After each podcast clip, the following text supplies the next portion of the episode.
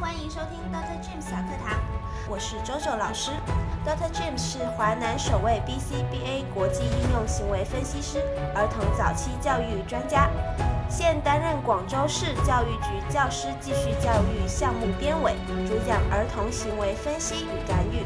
小课堂专为广大家长提供更多更高效的育儿小知识。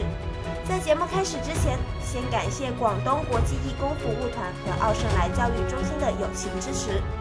Hello，大家好，我是周周老师。今天很高兴呢，能邀请到 Dr. James 和 IC 妈妈来到我们小课堂。那最近有一些家长呢跟我们来信说，小朋友第一次上幼儿园，会在门口哭闹，拉着爸爸妈妈的衣服不让他们离开，想要他们陪着一起进去上课。那最后呢，小朋友可能会被老师呀、家长啊哄进课室，结果啊，但是不到一会儿，就会在课室里面又哭又闹，影响课堂的秩序，有时甚至严重到老师都无法解决。例如啊，小朋友会不停地将东西全部丢在地上。哭，一直哭，哭到同班的小朋友呢无法上课，或者甚至是哭到呕吐等等这些问题，那老师呢也很无奈，只能打电话让家长接回。那所以他们就问啦，究竟怎么样做才能解决这些问题呢？那同样的，我们首先先请 Doctor James 来给我们进行一个行为分析吧。好的，谢谢周周老师。哇，那想起的话呢，第一次幼儿园啊。那真的是一次呢人生的分离焦虑的初次体现啊！那我记得我第一次上幼儿园的时候啊，那也是很紧张、很害怕的。那那个时候呢，呃，我现在还记得，妈妈带着我呢，就是上幼儿园。那紧接着路上呢，有一个大斜坡。那紧接着呢，妈妈就在这个路上啊，一直都跟我讲啊，幼儿园可能呢遇到了一些各种各样的事情。嗯，包括可能会遇到了很多的一堆同学们，那么呢，还有一种呢，哇，特殊的生物，它叫做老师，并且啊，还经常跟我说，就是啊，如果是呢，老师说，要求我们做啥做啥的，哎，我们要跟着去做。刚刚听的时候，其实还不会说特别的有什么感觉啊，哎，但是一去到幼儿园的门口啊，逐渐接近的时候，那就会有一种呢，我手抖啊。或者说呢，嗯，浑身有点发冷这样子的一些感觉就出来了。我们在刚刚入幼儿园的呃第一天啊，嗯，那的确像爸爸妈妈呢还是放不下心。那于是呢，在门口一直呢看着我们，直到呢我们呢哎顺利的呢在里面呢完成了一些呢基本的一些游戏，哎，他们才悄悄的溜了出去。那从我们每一个人都有的这一种第一次去幼儿园的体验。我们可以发现，孩子们他们很害怕第一次去幼儿园。那一般来说啊，都是呢出自呢，呃，像分离焦虑，或者说呢要寻求安全感，啊，那么我们可以把它归结成为了两种行为的功能，一种呢就叫做逃避任务，也就是好怕好怕不敢去；还有一种的话呢，是为了获得注意力，也就是哎呀，妈妈太好了，妈妈在哪里？我只需要妈妈。那刚刚我们讲到了幼儿园啊，好像呢看起来像个龙潭虎穴啊。对于孩子来说，大家都是千百个不愿意，不愿意从妈妈身边分开。诶，那但是我们是不是可以允许孩子不去幼儿园呢？那么从三个篮子来出发，答案肯定是否的。于是我们可以知道，孩子去幼儿园必须是在强制篮子里面，也就是这是一个虽然很艰难，但是必须要下的决定，就是。我们一定要让孩子能够顺利的融入社会，上到我们的幼儿园。嗯，好的，谢谢 Doctor James 的行为分析。那听完 Doctor James 说呢，其实啊，我发现大家的童年呢都很相似的，因为小朋友呢，很多时候都会因为初次上幼儿园，因为环境啊、同伴的不熟悉而哭闹，那肯定是希望妈妈可以陪伴在身边。那这时候呢，其实我们可以尝试将小朋友的注意力引到老师、同伴或者小小朋友的一些安抚物上面。那具体呢，我们其实可以使用啊正面管教的一些工具卡，和善与坚定并行，非语言信号、约定、特别时光、预先告知、转移注意力和认同感受。哇，是啊，那周周老师一口气给我们呢列出了那么多正面管教能够解决的策略卡。那具体每一个是怎么样去做的呢？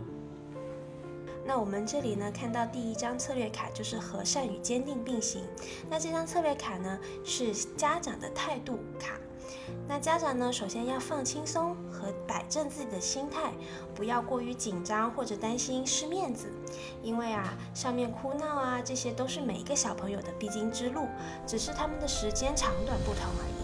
所以家长呢要秉行着和善与坚定的态度。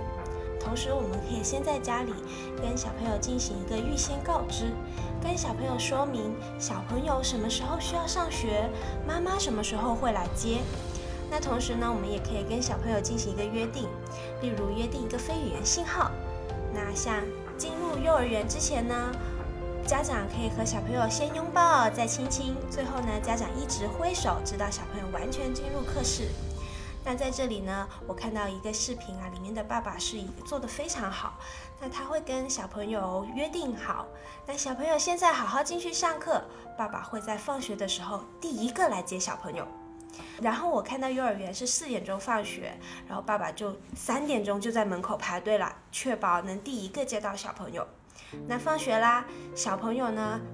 一看到爸爸是排在队伍的第一名时候，眼睛都发光了，然后大声的跟其他小朋友炫耀：“你看，那是我爸爸，我第一个来接我。”然后第二天，小朋友就会很主动的跟爸爸进行约定，说：“我现在进去上课，爸爸你要第一个来接我放学哦。”然后这进行这样子的约定，让小朋友呢就可以很顺利的度过初次上学对学校的一个恐惧。啊，说起第一个。啊，我这里要补充一下，之前呢，我们幼儿园老师也有跟我们说，他说，嗯，可能妈妈、爸爸们会跟孩子说好，约好了第一个来接他，但是第一个只有一个，那很难抢的哦。那建议我们也可以说，采用其他的策略，例如啊，有时候第一周啊，我们有些爸爸妈妈都会带着一个小礼品来接小朋友，说，嗯，你今天。上课怎么样？怎么样？哦，表现很好。你看，有小礼物可以奖励给你哦。这样子，然后孩子也是很开心的。虽然没有第一个接到。对啊，那刚刚呢，艾喜妈妈讲到呢，实际上啊，让我想到了，就有点像春节大家要去呢抢投注箱。那大家都有这个意识了啊，知道呢，哇，投注箱特别重要哦。结果就没有人能够拿到投注箱了。那如果我们的约定一开始跟孩子约好是第一位，而我们没有做到第一个的时候呢，的确有些小朋友会出现一些小失望，那么然就会引发一些呢问题行为或者情绪反应。嗯，是的，确实有这些情况存在啊。那当然呢，这里我只是举了一个例子，所以大家呢在跟小朋友进行约定的时候，还是要根据自己的实际情况来跟小朋友进行约定。那家长呢，还可以在上幼儿园前的一个星期，就跟先跟小朋友在一个特别时光里面，使用社交故事来跟小朋友介绍幼儿园里有什么，他可以在幼儿园里干什么，出现困难时可以找谁帮忙等等的一系列问题。那例如啊，家长可以跟小朋友讲故事，说，嗯，幼儿园里面有很多滑滑梯，然后你可以找一个好伙伴一起去滑滑梯。那还有很多积木呢，你也可以跟大家一起搭一个城堡，搭一个呃房子。那幼儿园呢，还有很多小朋友可以和你一起跳舞啊，一起唱歌。啊，那刚刚呢，周周老师这个社交故事啊，内容相当丰富。那也让我呢想到了之前呢，我妈妈跟我呃讲的，就类似像社交故事一样的东西。那她会跟我呢就讲到，哎，幼儿园的话呢，会遇到呢好多好多的不同的小朋友。那一开始实际上我们也挺紧张的，会遇到那么多的人，那到底怎么办是吧？无所适从。那哎，妈妈呢就用了呢，哎，表哥表姐或者说邻居来做比方啊。哎，比如你看到时候呢会遇到呢三楼的那个谁。啊，五楼的那个谁，还有呢，一楼啊，我们的那个呃小芳同学啊，有时候的话呢，可能呢还会呢遇到我们的像表弟呀、表妹呀，那知不知道那个时候你跟表弟表妹，你喜不喜欢跟他们玩啊？那我说我喜欢啊，嗯，那所以你遇到了他们像表弟表妹们，说大家都是幼儿园十几个，那你愿不愿意跟他们玩啊？是两个人好玩还是三个人好玩啊？哦，三个人好玩，嗯，那是三个人好玩还是五个人好玩呢？五个人也挺好玩的。我我们还有十个人，我们还可以分两组，两组五个人是吧？一边的话老鹰抓小鸡，一边的话玩捉迷藏，好不好玩啊？哇，好像很好玩哦。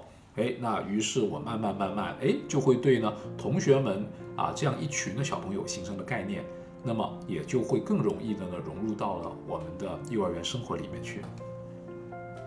好，那我们刚刚呢说到一些，呃，是社交故事，还有一些预先告知、约定。那这些呢是我们可以在上幼儿园之前跟小朋友进行的一些活动。那到要上幼儿园的那一天呢，我们就可以跟小朋友进行一个非语言信号啦，就是在门口亲亲抱抱，然后一直挥手。对啊，非语言信号对于孩子来说是相当有用的。那这个就相当于一种呢。呃，一种仪式感的行为，也就是，哎，比如每一次吃饭之前，是不是妈妈都会说开饭啦？又或者说，我们每一次上课之前，是不是老师都会说小朋友，我们现在上课啦？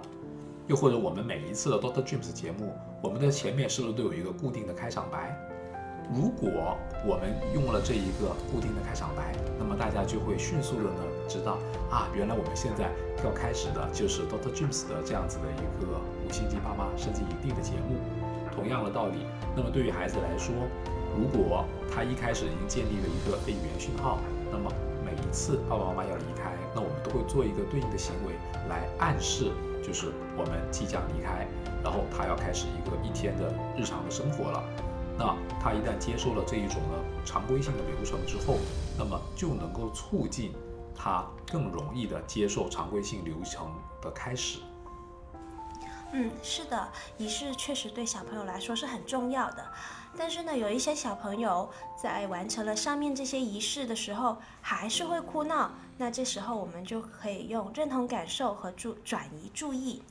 那首先呢，家长可以蹲下来，拉着或者抱着小朋友，轻柔地说：“我明白你的感受，这是你第一次独立上学，你会害怕，你会担心妈妈不见，这是很正常的。”同时呢，也可以加入自己的经历，像说：“哦，我之前呐，自己上学的时候也是很害怕的，呃，怕嗯我做错事情啊。”那然后呢，可以再进行转移注意，例如。后来呀，我发现在学校里面可以交到很多好朋友的，可以和老师玩很多好玩的游戏，好像我们可以玩老鹰捉小鸡啊、跳舞啊、唱歌啊、捉迷藏等等这些游戏哦。然后接着呢，家长就可以说：“你看，我将你特别喜欢的一些玩具或者游戏告诉了老师，你可以找老师和小朋友一起和你玩，让小朋友呢勇敢地迈出这一步。”那当然了，如果条件允许的话，我们也可以跟老师商量，先将小朋友特别喜欢的玩具或者东西给小朋友抱着上课，让他慢慢的适应幼儿园的生活。那谢谢周周老师。那刚刚呢，周周老师跟我们分享的是孩子行为功能啊获得注意力这一个方面。那如果孩子的话是因为逃避任务而不愿意去幼儿园的话，那又如何解决呢？对啊，艾斯妈妈，我听说的话呢，你们是十分的育儿有方啊。那你们家的小朋友是吧？那到了第三天的时候，实际上就已经完全适应幼儿园的生活了。那么也不哭也不闹了啊。那并且的话呢，在幼儿里面呢，也还成为了就是老师们呢点赞的一个模范小标兵，获得了大家的一致的羡慕啊。那我们也很好奇哦，那你到底用什么样的法宝来解决的呢？让我们来邀请艾斯妈妈跟我们分享一下。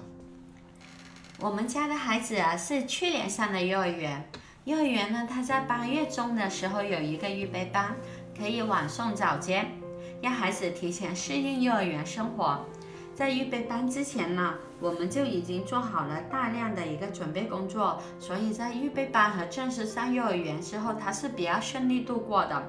老师就说他适应的很快，独立能力也比较好，就和大姐姐一样。老师说收拾玩具。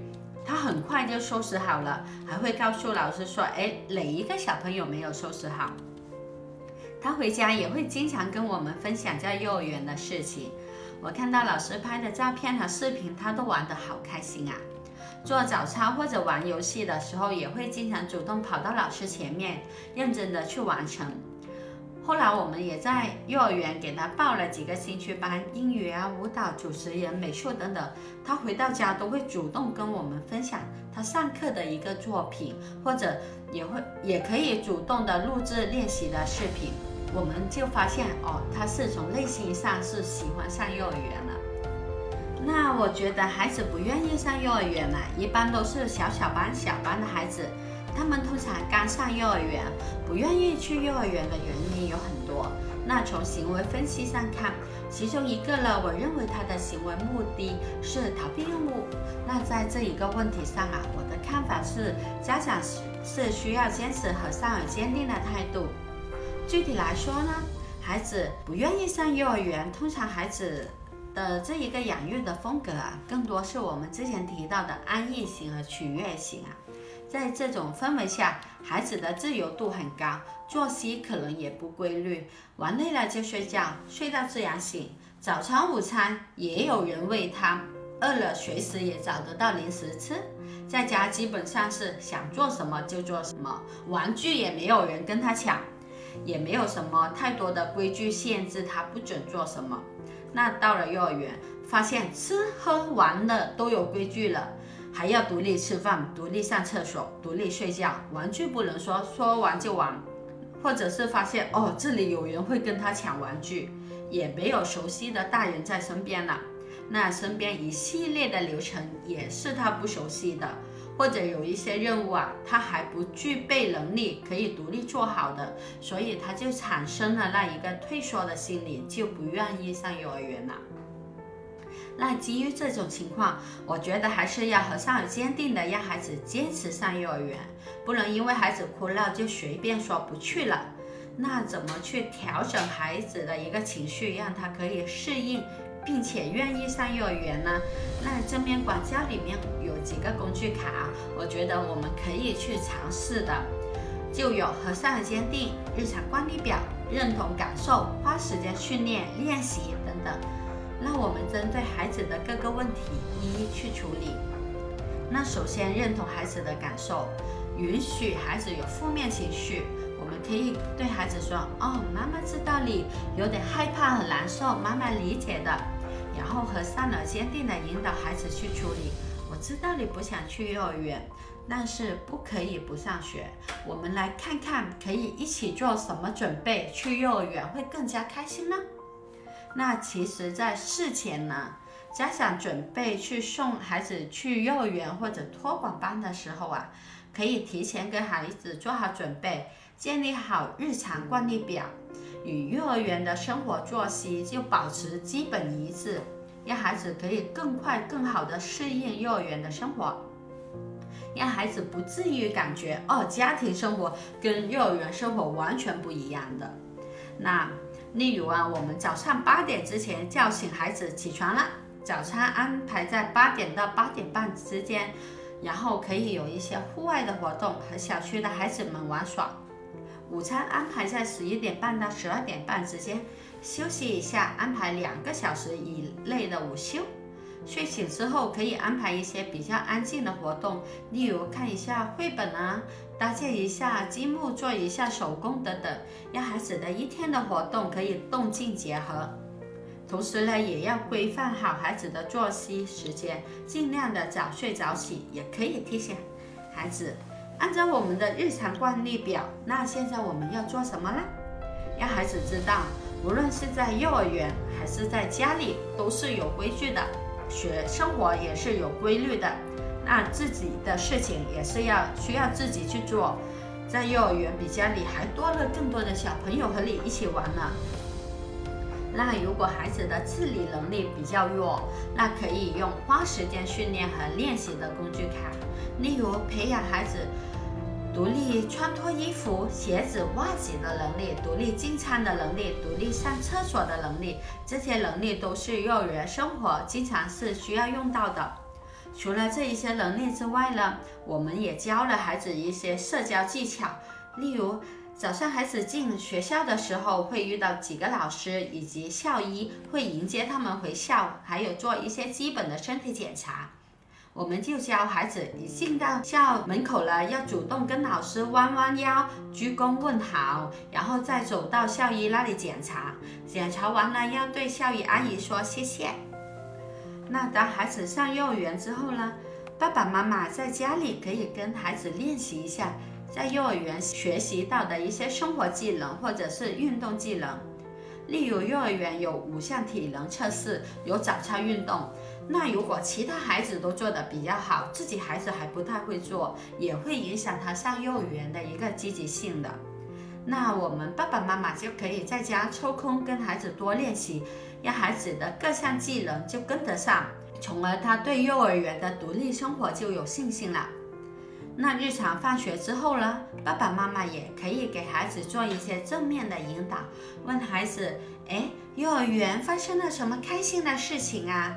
不要问他有没有哭，有没有被欺负的这一些问题，这一些会给他带来一个反面的心理暗示的。总的来说呢，我觉得在孩子幼儿园的问题上啊，是要坚持接送，家校一致，具体问题具体分析，多鼓励，多练习，培养孩子的独立能力，孩子慢慢就愿意和喜欢上幼儿园了。那如果孩子不愿意上幼儿园的原因是分离焦虑，那是其他的处理办法了。孩子可能还需要带上安抚物上幼儿园啦，做一些分离练习。例如，当我们做一些事情需要暂时离开孩子，告诉孩子我们什么时候离开，什么时候回来，并且遵守约定等等。还有日常与爸妈的特殊时光，大家就可以参考一下周周老师刚才提到的办法。哇，感谢艾希妈妈给我们提供了一套的带小朋友去幼儿园的宝典啊！那相信的话，大家用了这套宝典，就能够解决到孩子呢去幼儿园的问题了。那就再也不会遇到小朋友吓到怕，家长头都大这样子的尴尬局面了。谢谢 Doctor James 的分析，也谢谢 Icy 妈妈的分享。那我们同时也谢谢这位家长在我们后台提出的疑惑。那希望呢，我们这一期节目可以解决你的问题。那小课堂也十分欢迎大家在后台中提出自己的疑问。那作为听友福利呢，小课堂会收集大家所提问的相关内容，并在节目中陆续带领大家使用行为分析、三个篮子和正面管教来解决具体的育儿问题。我们的节目会在喜马拉雅上推送，大家可以在节目下方留下你们的评论，也可以关注我们的公众号 Dr. James 儿童行为分析 D R J A M E S。Dr. James 儿童行为分析，欢迎大家向我们分享育儿时的酸甜苦辣和所遇到的问题。公众号会定时推送节目播放的时间，同时也会搜集并回答大家所提出的问题。在节目最后，再次感谢广东国际义工服务团和奥盛来教育中心的友情支持。我们下期再见，拜拜，拜拜。